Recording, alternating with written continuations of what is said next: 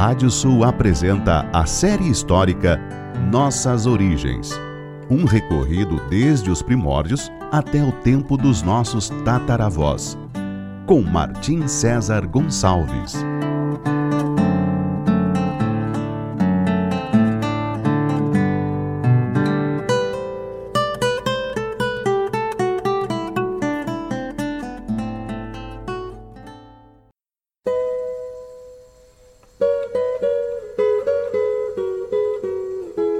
Série histórica Nossas Origens da savana africana até a pampa ameríndia.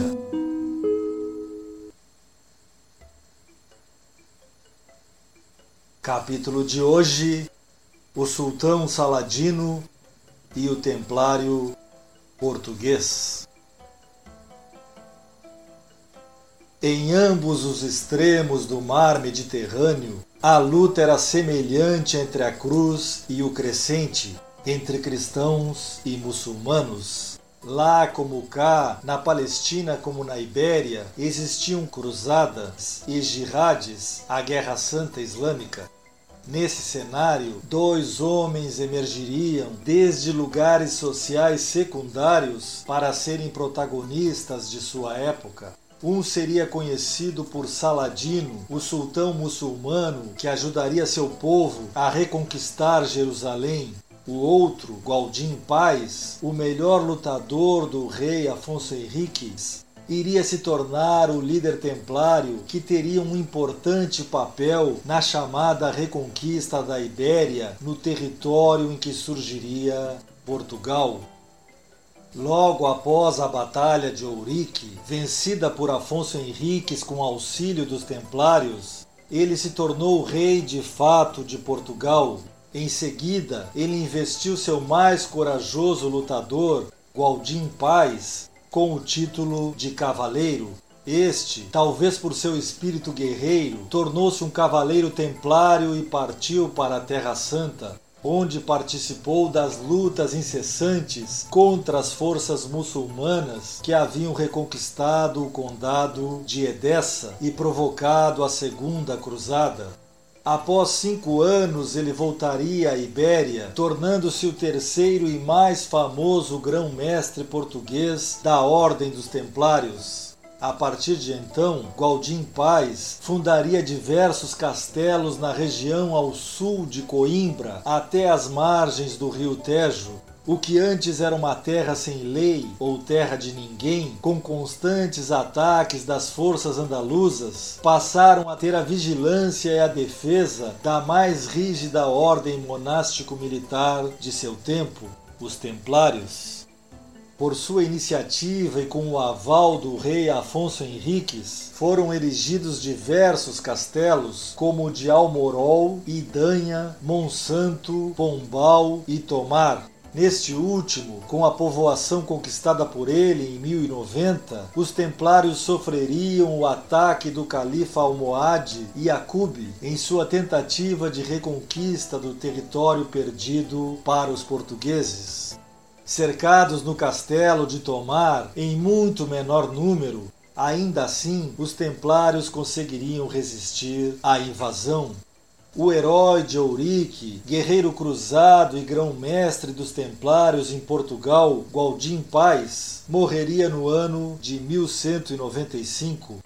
Nesse então, as marcas da Ordem de Monges Cavaleiros, criada por Hugo de Pains quase oito décadas antes em Jerusalém, estavam intrinsecamente ligadas à formação de Portugal. Na mesma época da conquista de Lisboa pelos portugueses, pelos cruzados e pelos templários, no outro extremo, no Oriente, quando o conquistador muçulmano de Edessa, o emir Zeng, foi assassinado por um de seus escravos, um de seus filhos, Nureddin, assumiu o comando da reconquista islâmica, tratando de fortalecer o mundo muçulmano frente a seus rivais ocidentais. Sobre esse governante, Nureddin, que unificaria a Síria e o Iraque na luta contra os cristãos, o historiador árabe Ibn al-Atir escreveu: Li as vidas dos soberanos dos velhos tempos e não encontrei nenhum homem, exceto entre os primeiros califas, que fosse tão virtuoso e tão justo quanto Nureddin. Centrando-se em sua luta para a expulsão dos cristãos da Palestina, Nureddin não queria dividir suas forças e por isso não pensava nesse então na conquista do Egito, que estava em mãos do califado Fatimida, que seguia o ramo xiita do Islã e que havia feito uma aliança com o reino cristão de Jerusalém, justamente para se precaver contra a ascensão do filho de Zeng, o próprio Nureddin. Em 1167, os cruzados ocuparam o Cairo e Alexandria, fazendo com que o Egito se tornasse um estado tributário dos cristãos. Dois anos depois, o melhor general de Nureddin, chamado Shirko, invadiu e colocou o Egito sob o domínio de seu superior, Junto a ele estava seu sobrinho, aquele que seria o maior nome da história islâmica de sua época, responsável pelo efetivo começo da derrocada cristã em terras da Palestina. O general Shirko morreria dois meses após sua vitória final no Egito e Saladino, seu sobrinho, assumiria o governo dessa região, subordinado a seu soberano Nureddin, ainda que sempre agindo com uma certa autonomia atuava tão independentemente que por diversas vezes Nureddin ameaçou destituí-lo e certamente o faria, não fosse a estratégia de Saladino de jamais se apresentar na corte do governante da Síria e do Iraque. Em 1174, Nureddin adoeceu e acabou falecendo, justamente quando se preparava para ir até o Egito e destituir Saladino. Este prontamente se casou com a viúva de Nureddin, derrotando seus pretendentes e unindo os governos da Síria, do Egito e do Iraque sob um único soberano. Pela primeira vez, os cristãos de ultramar da Terra Santa iriam enfrentar um poder muçulmano unificado. Outros fatores que parecem ter levado a balança a pender para o Islã na região foram a derrota dos bizantinos na Batalha de Miocéfalo em 1176 contra os turcos seljúcidas, limitando seu grau de atuação ainda mais no território, e também a morte do filho de Nureddin, aspirante ao comando muçulmano, que acabou por deixar Saladino quase como um soberano inconteste no mundo islâmico. Ainda havia outros atores misteriosos nesse jogo de forças. A seita dos assassinos. Seu nome provinha de Assas, significando fundamentos da fé islâmica, Porém, existe uma lenda difundida pelo viajante veneziano Marco Polo de que o nome proviria de rachixe, ou seja, fumadores de haxixe, pois, segundo relatos como o dele, os seguidores da seita entravam em transe antes de cometer os crimes pelos quais eram famosos.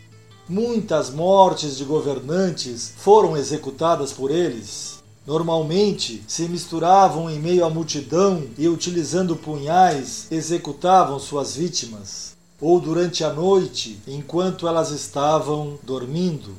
O próprio Saladino teria escapado por detalhe de duas de suas tentativas.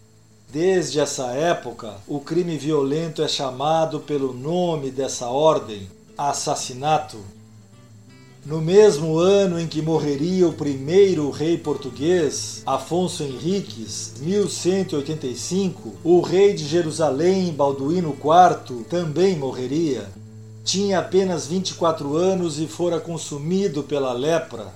Um dos nobres cristãos que cobraria protagonismo nesses dias seria Reinaldo de Chatillon, era príncipe de Antioquia e fora capturado pelos muçulmanos em uma expedição de pilhagem contra os sírios. ficara preso por 16 anos, sendo libertado pelo filho de Nureddin em uma possível troca de prisioneiros.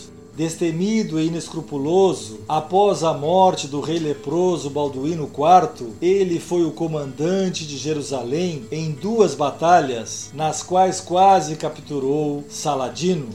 Em 1181, apesar de uma trégua entre islâmicos e cristãos, atacou as caravanas muçulmanas, tentou até arrasar a própria Meca, a cidade sagrada do Islã, depois, ele teria atacado outra caravana que viajava do Cairo para Damasco. Suas atitudes provocariam a guerra total entre as forças de Saladino e a dos estados cristãos no Oriente. Em 1187 foi travada a terrível Batalha de Hattin, na qual os cristãos foram totalmente derrotados, em que o próprio novo soberano de Jerusalém, Guido de Lusignan, foi capturado junto a Reinaldo de Chatillon. Seria o último ato de sua história. Saladino entraria em Jerusalém nos próximos dias, mas Reinaldo, por suas atrocidades contra os muçulmanos e sua fé, seria decapitado pelo próprio sultão. Vendo o temor de Guido de Lusignan, Saladino teria tranquilizado, dizendo: Um rei não mata outro rei. Mas a perfídia e a insolência daquele homem, Reinaldo de Chatillon, foram longe demais. Em 1183, o sultão Saladino fez um chamamento à jihad, a guerra santa islâmica, em que conclamava seu povo. Ele disse: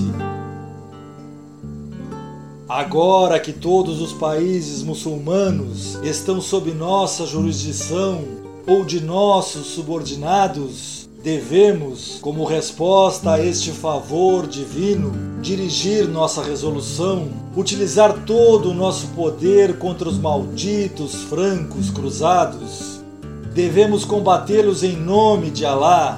Apagaremos com seu sangue as pegadas com que cobriram a Terra Santa. No próximo capítulo falaremos sobre as batalhas finais por Al Andaluz. Até lá!